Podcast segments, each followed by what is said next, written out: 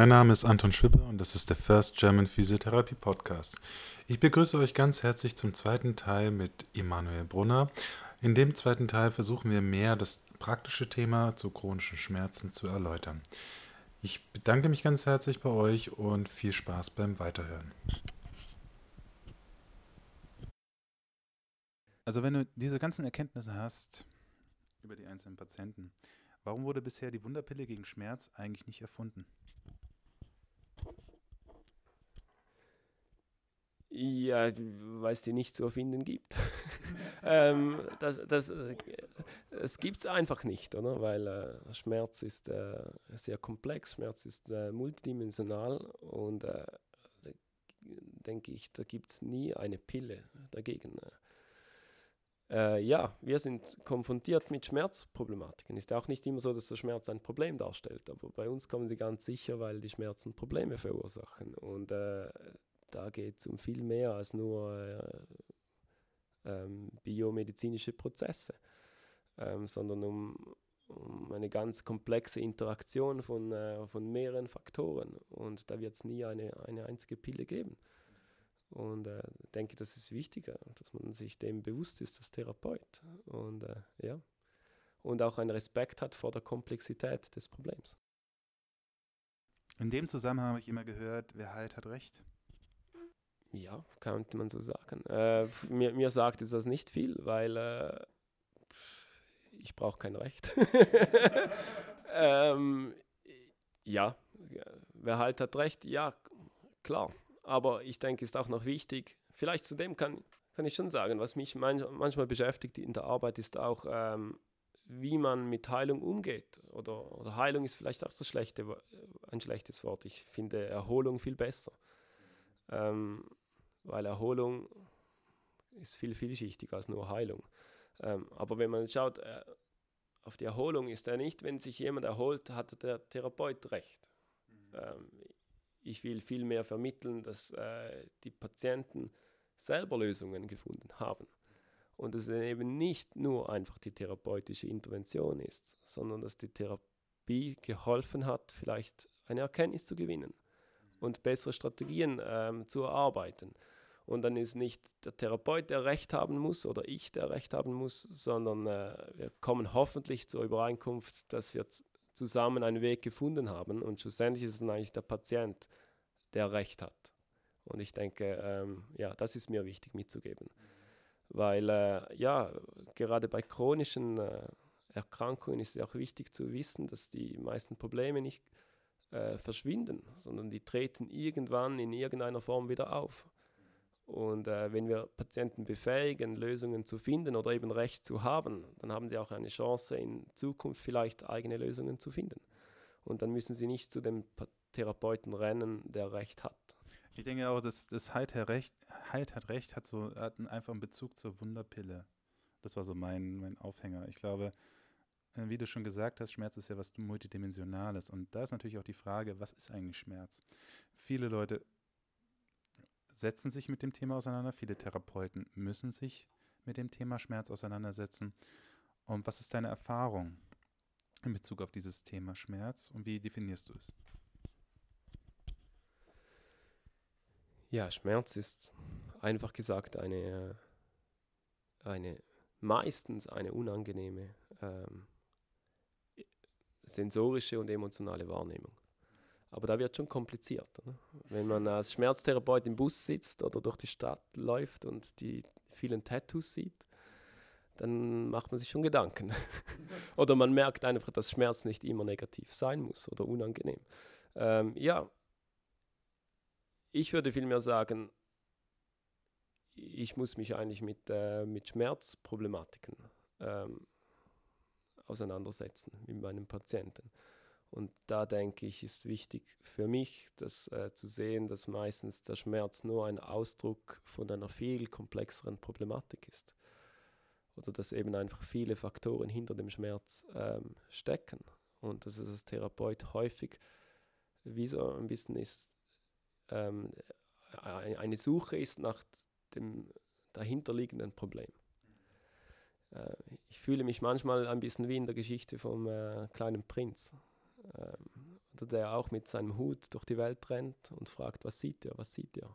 Und alle sagen, ich sehe einen Hut. Aber für den kleinen Prinz ist klar, es ist nicht der Hut, sondern äh, die Schlange, die einen Elefant ähm, geschluckt hat. Also der, der kleine Prinz sieht etwas anderes. Also für ihn ist klar, es ist irgendetwas dahinter. Und nicht einfach nur das Offensichtliche, was jeder sieht. Und so ist es manchmal auch mit dem Schmerz. Es ist das Offensichtliche, das einem als Therapeut entgegenkommt bei den chronischen Schmerzpatienten. Aber sehr häufig geht es darum, in der Therapie herauszufinden, was eigentlich dahinter steckt. Und äh, ja, und so sind die Problematiken sehr ähm, komplex, äh, multidimensional und der Schmerz kann eigentlich Ausdruck sein von ziemlich äh, allem und ich staune immer wieder äh, über die Zusammenhänge oder, oder die Form ähm, des Ausdrucks eines Problems. Und ja, das ist eigentlich das, was mich am meisten fasziniert, die Frage, was dahinter steckt und äh, wie, wie Menschen auch reagieren in Krisen. Und äh, ja, meistens entsteht das auch irgendwo in einer schwierigen Situation. Und das ist äh, sehr, sehr individuell, wie ein, äh, wie, wie ein Mensch dann reagiert. Sollte dann deiner Meinung nach jeder Therapeut chronische Schmerzpatienten behandeln? Ja, ich denke, jeder Therapeut behandelt chronische Schmerzpatienten. Ähm, ja, ich denke sowieso, dass eigentlich das äh, jeder behandelt. Ähm, ist auch die Frage, wo beginnt chronischer Schmerz? Jetzt klar, ähm, das ist, geht über die Zeitdauer. Ähm, wenn man genug lange Schmerzen hat, wird man irgendwann chronisch. Aber viel entscheidender ist jetzt das Profil oder die, die, das Problem, das dahinter steckt. Und das ist meistens eigentlich schon zu Beginn der, oder in der akuten Phase eigentlich präsent. Und so kann ich eigentlich sagen, diese Menschen, die, die werden von allen Therapeuten behandelt. Und das Management, das dann irgendwann offensichtlich wichtig ist für die chronischen Schmerzpatienten, das sollte eigentlich schon ganz zu Beginn sein. Und so kann man auch sagen, eben, dass die, die, die Schmerztherapie eigentlich schon viel früher anfangen könnte oder anfangen sollte. Ja, ich, ich denke eigentlich, schlussendlich behandelt wahrscheinlich jeder Physiotherapeut chronische Schmerzpatienten. Ähm, ich würde eher sagen, äh, jeder Therapeut sollte sich äh, die Zeit nehmen, sich mit diesem Patienten auseinanderzusetzen und äh, sich Zeit nehmen, zuzuhören, zu beobachten und versuchen, zusammen mit dem Patienten zu verstehen. Und äh, ja, dann hätten wir wahrscheinlich schon äh, eine große Veränderung. Das war natürlich eine sehr provokante Frage und du hast sie sehr gut umschifft, äh, weil es gibt ja, ich habe gesehen in deinen Arbeiten, ihr habt ja auch untersucht, es gibt ja so Fragebögen ähm, für Therapeuten. Das heißt, so soll er chronische Schmerzpatienten behandeln oder nicht? Oder sehe ich das falsch? Also meinst du Fragebogen zu, zur Frage, ob sie überhaupt die Kompetenz haben zu behandeln? Ja, es gibt den Fragebogen kenne ich jetzt nicht. Äh, was wir benutzt haben, sind Fragebogen, äh, die testen, ähm, wie die Therapeuten das Problem verstehen. Ob sie äh, quasi nach einem biomedizinischen Modell behandeln oder mehr nach einem biopsychosozialen Modell. Aber ja, wir haben sicher große Einschränkungen bei diesen Instrumenten.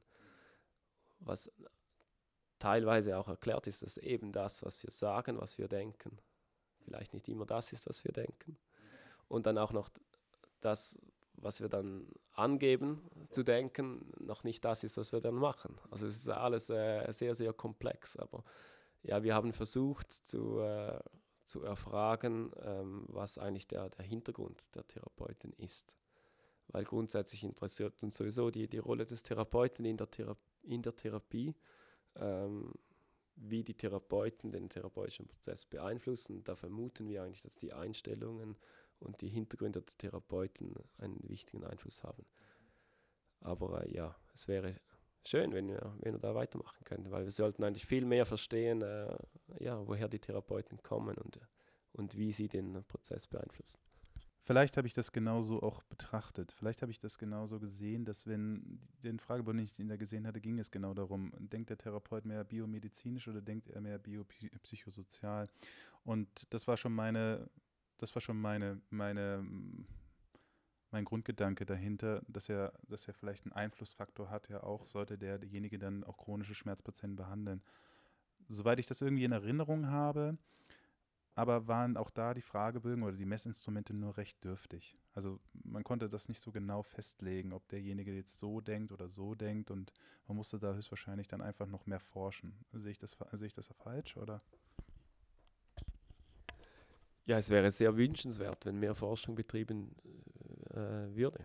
Ähm, es braucht sicher mehr. Äh, und gerade auch andere Disziplinen haben eine viel, viel reichere Geschichte bezüglich der Forschung der Therapeuten. Ähm, ja, und die, die Messinstrumente sind sicher jetzt aktuell noch, äh, noch ungenügend. Ähm, die, die, das, was wir jetzt angeschaut haben, ist, oder die, die Frage nach dem mehr biomedizinischen oder mehr biopsychosozialen äh, Gedankenkonstrukt ist natürlich auch ein bisschen schwierig, weil ich denke, kein Physiotherapeut kann heute äh, eine Grundausbildung durchlaufen, ohne zu hören, dass eigentlich ein Schmerz ein biopsychosoziales Problem ist. Ähm, also ist die Wahrscheinlichkeit auch sehr groß, dass er genau weiß, was er dann eigentlich ankreuzen sollte. Ähm, ja, das ist sicher mal ein Aspekt. Für mich ist eigentlich fast wichtiger die, die Frage, ähm, was sonst die Therapeuten brauchen in der Therapie. Und frei, vor allem der Aspekt, äh, was sie brauchen, damit sie sich kompetent fühlen und sicher in der Arbeit mit dem Patienten. Und da haben wir ein großes Problem. Wir haben zum Beispiel auch gesehen, dass, äh, dass es einen Zusammenhang gibt zwischen dem äh, Stresslevel des Patienten und der Kompetenz der Therapeuten oder der selbst wahrgenommenen Kompetenz der Therapeuten. Da können wir eigentlich sagen, oder bei uns hat es sich gezeigt, dass je mehr Stress der Patient hat, umso weniger sicher fühlt sich der Therapeut im Umgang mit dem Patienten. Und äh, das, denke ich, ist ein Gebiet, das sicher interessant wäre, weiter zu verfolgen. Ähm, bei welchen Patienten fühlen sich die Therapeuten äh, sicher oder kompetent? Weil das wahrscheinlich genau das ist, was auch die Patienten brauchen. Und dass das wahrscheinlich bei den Patienten, die äh, eine komplexe Problematik haben, noch viel wichtiger ist ähm, weil die ein Gegenüber erwarten, der, der helfen kann. Und auch in der Psychotherapie oder von, ähm, von der therapeutischen Beziehung ist ein, ein, die Frage nach der Kompetenz des Therapeuten sehr wichtig. Man kann sagen eigentlich, wenn sie, es wird auch vermutet, dass wenn der Patient in der Psychotherapie das Gefühl hat, dass der andere helfen kann und die Kompetenz hat zu helfen, dass es dann eigentlich eine Chance hat, dass es gut kommt. Und ich denke, das ist ein Thema, dass, äh, dass viele Physiotherapeuten sich mit der Komplexität von Schmerzpatienten oder chronischen Schmerzpatienten unwohl fühlen, vielleicht auch schlecht vorbereitet fühlen und dass wir dann schlussendlich eigentlich zwei haben in einem sinkenden Boot. Oder? Ein gestresster Patient, ein gestresster Therapeut und dann kann es nicht gut kommen. Sehr spannend, sehr spannend. Ähm, hoffen wir mal, dass das halt weiter erforscht wird jetzt noch einfach mal von der Problematik her. Ich glaube, nicht jedem ist bekannt, was chronische Schmerzen eigentlich sind und wie chronische Schmerzen, wie sie definiert sind, beziehungsweise das gesamte Schmerzmodell zwischen akut und chronischen Schmerzen. Kannst du dazu noch ein bisschen was erzählen?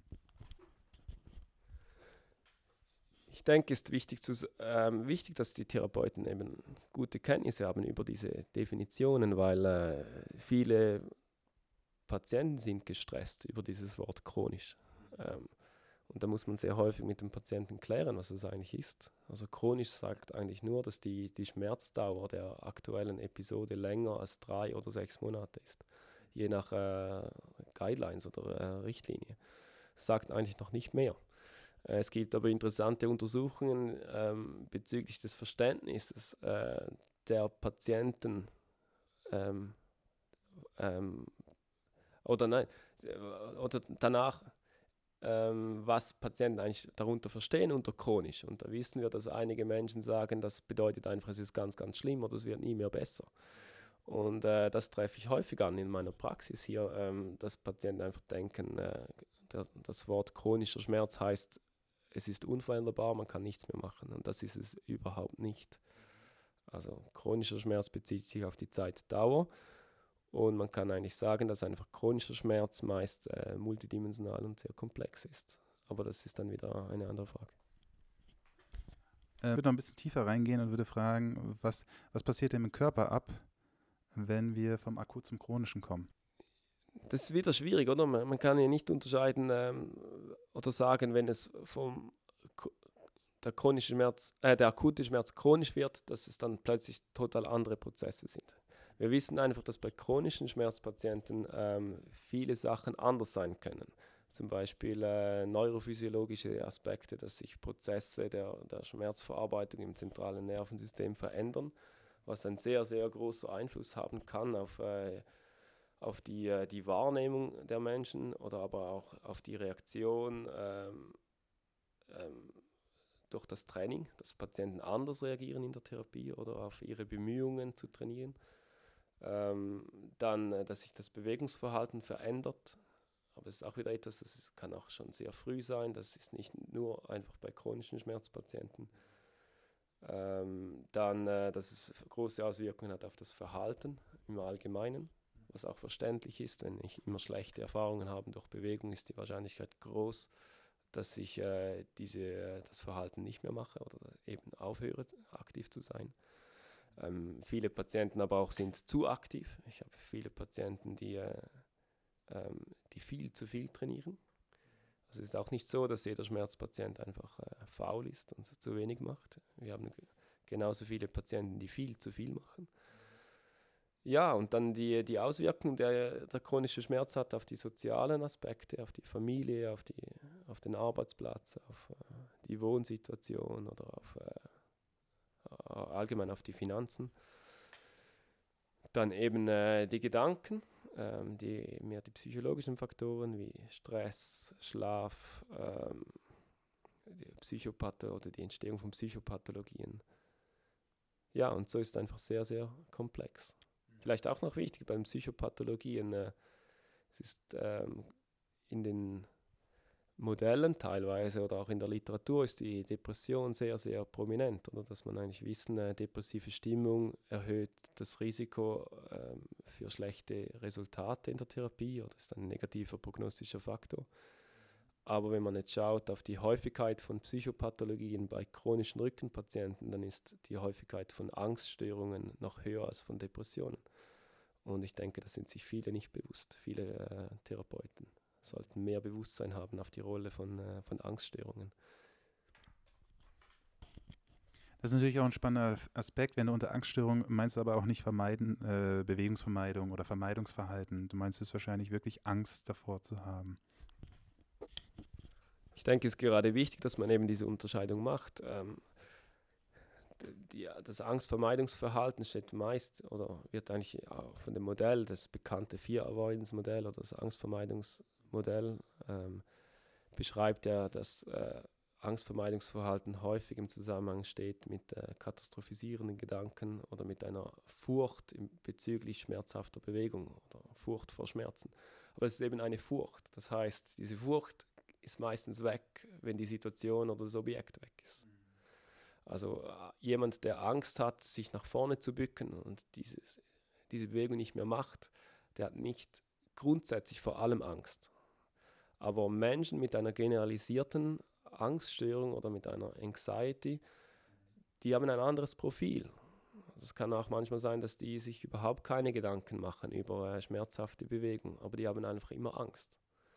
Und diese Angst wirkt sich natürlich auch auf den Körper aus, auf die, die Muskelspannung und dadurch auch auf die Bewegung.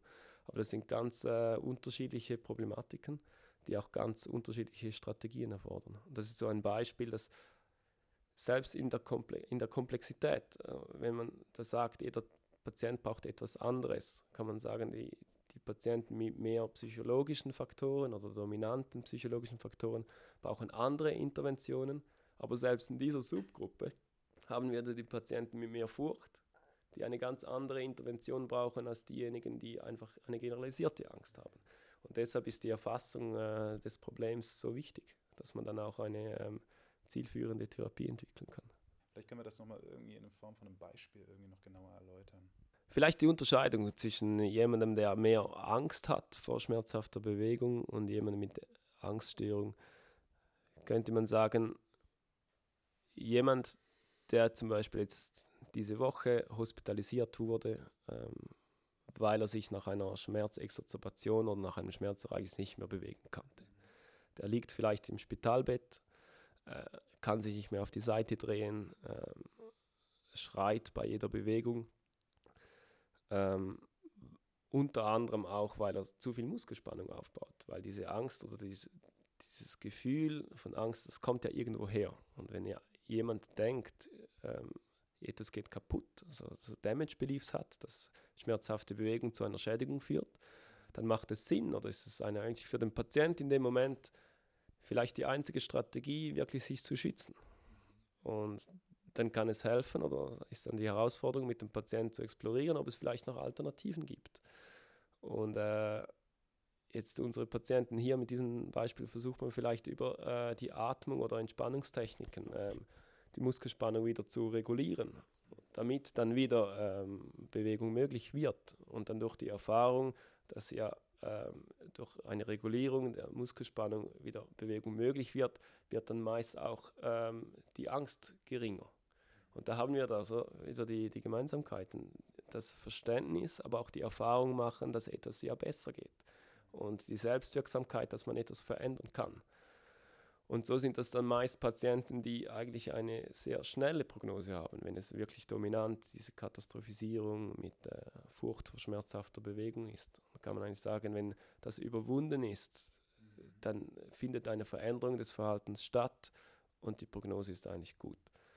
Jetzt, wenn wir im Vergleich dazu haben, jemanden mit einer, äh, zum Beispiel eine chronifizierte, generalisierte Angststörung oder so eine Anxiety, dann kommt er vielleicht hin, kann sich auch nicht mehr bewegen, ist immer in der gleichen äh, Sitzposition, kommt aus dieser Rigidität nicht raus, ähm, kann auch die Muskelspannung nicht regulieren. Das hat aber noch nichts damit zu tun, dass er Angst hat vor der Bewegung, sondern einfach, weil die Angst nicht weggeht. Und da ist die Prognose natürlich ganz anders. Und auch die Intervention, dass es wahrscheinlich mehr darum geht, äh, überhaupt einmal die Zusammenhänge erkennen zwischen Stress, Angst, und der Muskelspannung und dann mit, äh, mit auch Entspannungstechniken versuchen, die Spannung zu regulieren. Ja, aber dann ist meistens die Problematik viel komplexer und, und erfordert auch mehr. Das sind dann mehr eigentlich die äh, Patienten mit mehr einem psychiatrischen Hintergrund. Mhm. Und äh, so ist es ganz unterschiedlich. Und würdest du dann sagen, dass es im Sinne also das neueste Therapiewort ist der Graded Exposure. Geht das dann quasi so in dieselbe Richtung oder ist das jetzt was ganz anderes? Ja, Graded Exposure ist einfach ein sehr prominenter Name, ähm, das sicher in die richtige Richtung geht. Das äh, geht davon aus. Graded Exposure basiert eigentlich auf den Prinzipien der Konditionierung. Ähm, und man versucht, Patienten zu schwierigen oder eben angstauslösenden Situationen zu exponieren und die Patienten ähm, auch die Erfahrung machen zu lassen, ähm, dass man etwas bewältigen kann. Und wenn es dann quasi ein positives Feedback gibt oder eine positive Erfahrung, steigt die Wahrscheinlichkeit, dass es der Mensch wieder macht. Das ist dann äh, ja, die positive Verstärkung. Ähm, das kann man eigentlich sagen, dieses Konzept ist, könnte für beide relevant sein. Ähm, äh, sicher kann man es machen oder hat es eine Relevanz bei den Patienten, die, die Furcht haben vor ähm, be äh, schmerzhaften Bewegungen. Da würde man eigentlich, dann ist prominent dass die Angsthierarchie, dass man Patienten äh, exponiert zu äh, schwierigen äh, Bewegungen oder Situationen und das dann steigert. Ähm, und das ist die Herausforderung, dass man mit etwas beginnt, wo sich der Patient darauf einlassen kann, aber vielleicht die Unterstützung braucht vom Therapeut. Mhm. Ähm, ja, und wenn etwas bewältigt ist, geht man zum nächsten Besseren oder nächst schwierigeren auf der nächsten Stufe. Mhm. Ähm, was sehr verwandt ist, ist dann die äh, Graded Activity, so etwas anderes, sehr ähnliches, eigentlich auch auf dem Prinzip in der Konditionierung. Das hat aber viel weniger Schwerpunkt auf, ähm, auf den Gedanken oder den Emotionen. Mhm. Und da versucht man einfach ähm, eine graduierte Steigerung hinzukriegen vom Verhalten und das ist etwas, das sehr ähm, relevant ist für die Patienten, gerade auch mit Angststörungen, ähm, dass man etwas äh, über lange Zeit graduiert steigert und sie so auch die Erfahrung machen können, dass, dass es vorwärts geht, dass, äh, dass immer mehr geht und so ein Belastungsaufbau möglich wird. Also ja, das sind sicher äh, Exposure in Vivo und Graded Activity sehr für Physiotherapeuten sicher sehr praktikable ähm, Strategien aus der kognitiven Verhaltenstherapie. Hättest du denn ein konkretes Beispiel für das Graded Exposure? Also so, so ein Patientenbeispiel, was dir gerade spontan einfällt? Du musst es jetzt nicht super komplex erläutern, aber vielleicht einfach so, damit man das nochmal ein bisschen genauer differenzieren kann. Ja, nehmen wir einen Patient, der Angst hat, sich nach vorne zu beugen ähm, und die diese Bewegung mit allen Mitteln verhindern wird ähm, oder möchte. Dann äh, könnte man zum Beispiel äh, zuerst einmal versuchen, überhaupt im Sitzen eine Vorwärtsneigung hinzukriegen. Und dann äh, würde ich als Therapeut natürlich immer explorieren, ähm, was geht durch den Kopf, weil bevor wir etwas machen oder bevor wir ein Verhalten zeigen, zeigen als Mensch, haben wir auch immer Gedanken und Emotionen. Und äh, dass man da versucht, mit dem Patienten zusammen zu reflektieren, ähm, wie die Gedanken und die Emotionen das Verhalten beeinflussen und auch den Körper. Und äh, das Exposure in vivo oder wäre dann eigentlich, dass man wenn man eine Bewegung macht und vielleicht über die äh, Regulierung der Muskelspannung im Rumpf plötzlich eine Vorwärtsneigung möglich ist und er auch spürt, dass zum Beispiel das Vorwärtsneigen hauptsächlich durch die Schwerkraft passiert und dass es gar keine Kraft benötigt. Also eigentlich die, eben die Regulierung der Muskelspannung und sich wieder fallen lassen, ähm, dann könnte man zum nächst Schwierigeren gehen, zum Beispiel nach vorne neigen aus dem Stand. Und dann geht man so weiter. Und dann äh, das nächste wäre dann äh, mit Krafttraining oder mit Gewichten, sich nach vorne neigen und äh, Gewicht heben. Und äh, ja, aber wichtig ist, ich denke, wichtig ist einfach, dass man aus diesen Konzepten lernt, dass, äh, dass, dass man zusammen mit dem Patienten reflektieren sollte, wie denn äh, Emotionen und Gedanken das Verhalten und den Körper beeinflussen. Und ich denke, jetzt in der Praxis ist gar nicht so wichtig, äh, wie dann wirklich die, äh, die Therapie strukturiert ist. Es ist viel wichtiger, dass man äh, den Patienten ermöglicht, ähm, äh, Erfahrungen zu sammeln. Und die Erfahrungen, die Bewegungserfahrungen oder auch andere Erfahrungen dazu nutzt, Erkenntnisse zu gewinnen. Und dafür brauchen die meisten Patienten Hilfe von einem Therapeuten, um eben die Zusammenhänge zu, äh, zu erkennen das ist ja vielleicht genau der Grund, wieso sie zu uns in die Therapie kommen, weil sie selber äh, die Zusammenhänge nicht erkennen und äh, deshalb auch keine Strategien für das Problem erarbeiten können. Ich fasse das Ganze mal so ein bisschen zusammen. Also das heißt, das gesamte Interview. Äh, wir, haben, wir haben verschiedene Aspekte, die du einfach genannt hast, die immer wieder gekommen sind, auch in deiner Argumentation. Das eine ist die therapeutische Beziehung, das biopsychosoziale Gedankenmodell. Ähm, wir sollen keine Ratschläge geben. Forschung der Therapeuten, also das heißt die, äh, das genaue Untersuchen von Therapeuten. Und dass der Therapeut Hilfestellung leisten soll und nicht sagen soll, wo es lang geht. Äh, Habe ich das so richtig jetzt mal so rausgezogen? Ja, ich denke, äh, Gratulation, gute Zusammenfassung. Äh, ja, ich denke, das äh, könnte man schon so sagen. Ähm, ja, ich denke einfach, ähm, gerade wegen dem Therapeut, ähm, wir haben sehr viel Fokus auf die Patienten und viel, viel wurde investiert ähm, in die Erforschung oder die Testung von verschiedenen Therapien und Vergleichen von verschiedenen Therapien. Was fehlt, ist äh, die, die, Auseinandersetzung mit dem Therapeut selber. Wir als Menschen oder wir als Therapeut in der Therapie. Ähm, da denke ich, haben wir viel Nachholbedarf und ich denke, liegt, da liegt auch viel Potenzial drin. Ähm, ist vielleicht einfach eine andere Herangehensweise. Und irgendwie scheint es auch, dass das für die Physiotherapie schwieriger ist. Aber ich, aber ja, ich hoffe, dass wir da Fortschritte machen. Ich denke, primär die Patienten wären dankbar. Äh, ja, weil äh, es wäre eigentlich komisch anzunehmen auch, dass wir eine große Fortschritte machen werden in der Zukunft bezüglich einer effektiveren Intervention oder effektiveren Behandlungsstrategie. Ähm, da bin ich nicht so optimistisch. Ich denke, wir müssen das viel ganzheitlicher sehen und äh, vor allem uns äh, fragen, ähm, was macht eine Therapie wirkungsvoll und was braucht es, damit eben ja, positive Ergebnisse möglich sind. Und da ist die Intervention als Technik äh, ein wichtiger Teil davon, aber eben nur ein Teil von vielen anderen auch. Was meinst du konkret mit Intervention?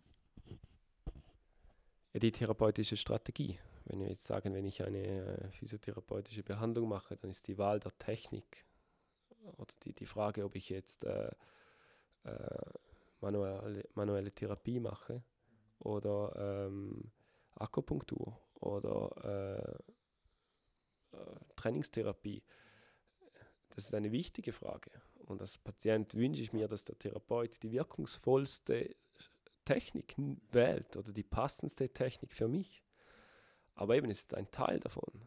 Dann haben wir auch noch äh, die anderen Faktoren, wie die therapeutische Beziehung, das häufig so als, als Common Factors beschrieben wird oder als allgemeiner Wirkungsfaktor. Aber dann auch die Erwartung des, äh, des äh, Patienten in den Therapeut spielt eine wichtige Rolle. Und dann haben wir wahrscheinlich auch noch andere Faktoren, die außerhalb von der Therapie liegen, die auch einen wichtigen Einfluss haben. Und alles zusammen macht eine Therapie wirkungsvoll. Und ich glaube, in der Vergangenheit oder auch heute häufig immer noch wird, äh, wird die Frage nach einer guten Therapie nur bezüglich der Wahl der Technik ähm, diskutiert. Und das ist aus meiner Sicht äh, zu kurz gegriffen. Wohin entwickelst du dich in den nächsten fünf Jahren? Du hast ja dein PhD, also das heißt, so im wissenschaftlichen Grade ist man ja schon von dem, was man erreicht hat, eigentlich sehr weit. Ganz am Anfang. äh, ähm, ja, ich denke, ähm, ja, der Abschluss des PhD-Projekts ist eigentlich äh, ja, der Anfang einer neuen Reise. Es war eine, eine, eine, eine lange Reise oder auch intensive Reise zum äh, PhD-Abschluss, aber ich denke, jetzt geht es weiter. Ähm, ja, ich, ich will mich auf verschiedenen Ebenen weiterentwickeln und äh, als Therapeut mit den, äh, mit den Patienten, ähm, aber auch auf der Ebene der Forschung und, äh, und der Lehre. Ich denke, eine große Herausforderung ist auch die Integration von äh, der Forschung in die Lehre. Und äh, die Frage, was äh, Physiotherapeuten brauchen, gerade im Umgang mit den komplexen chronischen Schmerzpatienten. Und ich denke jetzt, ist aus meiner Sicht für mich persönlich jetzt äh, äh, die drängendste Frage. Wie kriegen wir das hin, dass unsere jungen Physiotherapeuten vorbereitet sind für die Arbeit mit diesen sehr komplexen Patienten, die wahrscheinlich in Zukunft noch komplexer werden. Das heißt, ich habe verstanden, du willst dich im Bereich der Lehre und der Forschung weiterentwickeln und in den nächsten fünf Jahren willst du da, das habe ich noch nicht ganz rausgehört, aber da möchtest du es wahrscheinlich an einer anderen Stelle stehen oder du würdest dich dann freuen, wenn dann die Physiotherapie an einer anderen Stelle stehen würde? Ja, die Lehre und die Forschung, aber auch, äh, ja, man kann auch sagen, die, die Forschung über die, die Physiotherapeuten, äh, wie sich Physiotherapeuten entwickeln, was sie brauchen, ähm, um eben dann äh, sich wohlzufühlen oder sicher zu fühlen in der Arbeit mit diesem Patienten. Äh, aber jetzt, mein, wo ich in fünf Jahren bin, das ist, das ist momentan schwierig zu sagen. Ähm, ich weiß einfach, dass ich ganz sicher weiter mich mit diesem Patienten beschäftigen möchte. Und äh, das ist sicher ein großes Thema. Und das andere ist die Schnittstelle zwischen der Psychiatrie und der Somatik. Das äh, ja, ist vielleicht auch noch wichtig, dass man sagen kann, in der Psychiatrie hat man riesengroße Fortschritte gemacht, dass die, die körperlichen Aspekte von psychisch kranken Menschen viel stärker beleuchtet werden heute, dass man weiß, dass äh, die Lebensqualität und die Lebenserwartung von psychiatrischen Patienten und gerade von den schweren äh, psychischen Erkrankungen, die ist hauptsächlich von den physischen Faktoren abhängig, was wieder einen starken Zusammenhang hat mit dem Bewegungsverhalten. Also dass viel, viel mehr Augenmerk liegt auf den äh, auf den physischen Faktoren in der Psychiatrie heute als noch vor fünf oder zehn Jahren. Aber was aus meiner Sicht fehlt, ist die, äh, das Augenmerk auf die Psychiatrie außerhalb von der Psychiatrie. Also wenn man sieht, wie die, äh, die psychiatrischen Patienten innerhalb von der Akutsomatik versorgt werden, dann denke ich, haben wir noch viel Nachholbedarf. Und das ist eigentlich das, äh, so mein Wirkungsfeld für die Zukunft, hoffe ich. Aus dem Gespräch jetzt zwischen uns beiden, was glaubst du, wenn du es so retrospektiv betrachtest, was können die Zuhörer am meisten mitnehmen? Ich hoffe, dass man raushört, dass die Arbeit mit äh, chronischen Schmerzpatienten äh, begeistern kann. Ähm, so hoffe ich, dass, äh, ja, dass ich in Zukunft mehr Patienten, äh, Physiotherapeuten für die Arbeit mit diesen Patienten äh, begeistern können. Und äh, dass diese Patienten, die sehr komplexen und teilweise auch sehr schwer leidenden äh, Menschen auf, äh, auf offene Arme treffen und auf einen Therapeuten, der sich freut, sie zu sehen. Weil ich denke, das ist eigentlich der Anfang und, und ohne das kann es nicht funktionieren. Dann bedanke ich mich ganz herzlich bei dir für deine Zeit. Danke, dass du dir alle meine Fragen angehört hast, dass du sie auch beantwortet hast. Und genau, ähm, damit wünsche ich dir auch wirklich einen schönen Abend.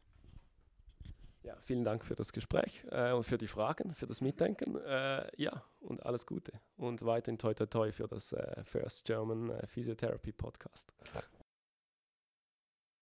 Das war der First German Physiotherapy Podcast mit Dr. Emanuel Brunner. Wenn euch der Podcast wieder gefallen hat, könnt ihr mich gerne abonnieren. Ihr dürft gerne auch Kommentare dazu schreiben, was ihr darüber denkt. Und ich bedanke mich auf jeden Fall fürs Hören und wünsche euch allen auf jeden Fall eine gute Zeit.